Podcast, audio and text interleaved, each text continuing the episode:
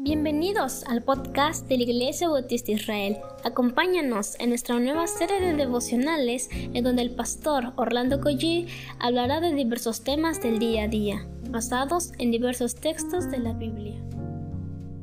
Muy buenos días queridos hermanos, damos muchísimas gracias al Señor por este día que comienza. ¿Qué les parece si oramos y comenzamos? Padre, estamos agradecidos por todo lo que tú has hecho, Señor, en nuestras vidas en la vida de otros, Padre.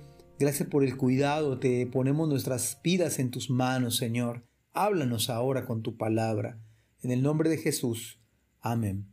Bueno, soy el pastor Orlando Collí de la Iglesia Dios Fuerte y de la Iglesia Israel. Y entramos a Nehemías capítulo 6, versículo del 1.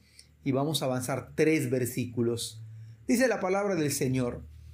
Cuando oyeron Zambalat y Tobías y Gesén el árabe, y los demás de nuestros enemigos, que yo había edificado el muro y que no quedaba en el portillo, aunque hasta aquel tiempo no había puesto las hojas en las puertas.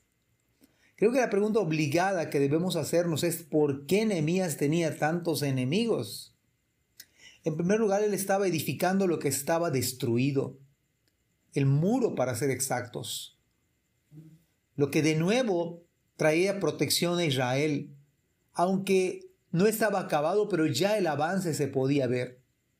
Había además despertado Nehemías bajo su liderazgo un ánimo para trabajar, los había organizado, incluso para pelear si fuese necesario. Con una mano tenían la espada y con otra la pala.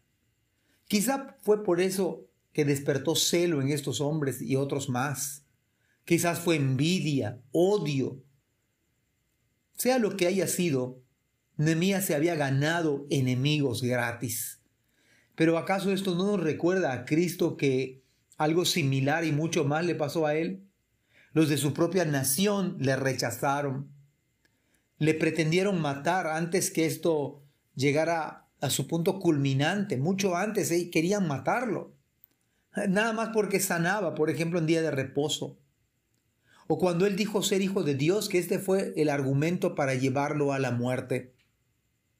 Versículo 2 dice, Zambalad y Gesem enviaron a decirme, ven y reunámonos en alguna de las aldeas en el campo de Ono. Mas ellos habían pensado hacerme mal. El apóstol Pablo nos recuerda que no debemos ignorar sus maquinaciones. El apóstol Pedro habla de Satanás como un león rugiente buscando a quien devorar. Y parece ser que Anemías, este Anemías pudo percibir y entender las maquinaciones de los enemigos. Pudo de manera, eh, por comentar, pudo oler que ellos percibían, se sentían como leones rugientes buscando devorarlo a él. Creo que a veces pecamos de ingenuidad o quizás de autoconfianza. No percibimos que muchas veces el pecado no es tan liviano, al contrario, al contrario, es totalmente dañino. Es totalmente perverso. Suele endulzarnos para que no lo veamos tan grave y con tantas consecuencias. Esta propuesta en apariencia no era mala, pero tan solo ver la fuente de quien venía la invitación era suficiente. Eran sus enemigos. Así que recuerde que los enemigos no tienen buenos propósitos, nunca, aunque suelen disfrazarse como ángel de luz. Verso 3 dice que les envié mensajeros diciendo, yo hago una gran obra y no puedo ir, porque cesaría la obra dejándolo yo para ir a vosotros. Nehemías no cayó en la trampa. Tampoco les declaró abiertamente lo que la guerra, a lo menos en estos pasajes. Él no dijo, bueno, vamos a, a declarar la guerra. Nehemías tuvo discernimiento de parte del Señor. Lo que quizás muchos de nosotros necesitaríamos pedir el día de hoy, Señor, dame discernimiento.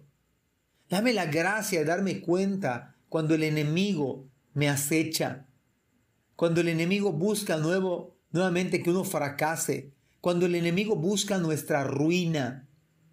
Nehemías tenía razones de peso para no ceder a esta trampa. Y lo dijo con toda convicción. Yo hago una gran obra.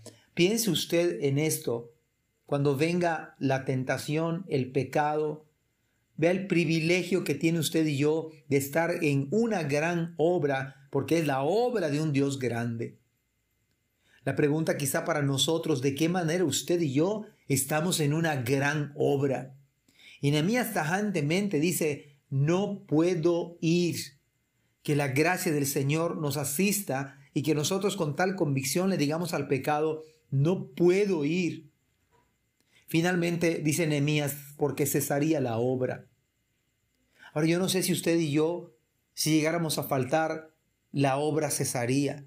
Será tan importante, tan valiosa la participación suya, que sería hasta clave que si usted la dejara, muchas cosas se interrumpieran. Ojalá que así fuera. Ojalá que nuestra presencia en la obra del Señor sea valiosa, importante debido a que es la gran obra de Dios. De tal modo que cuando usted y yo escuchemos las ofertas, las seductoras tentaciones, digamos tajantemente, no puedo ir, es una gran obra y cesaría el proyecto que estoy haciendo. Amados hermanos, que el Señor les bendiga con su palabra. Gracias por escuchar este podcast. Te invitamos a compartirlo y a seguirnos en nuestras redes sociales para que no te pierdas el contenido que tenemos preparado para ti. También nos puedes encontrar en nuestra página web www.ibismerida.org y contáctanos al correo ibismerida.gmail.com Gracias por acompañarnos. Hasta la próxima.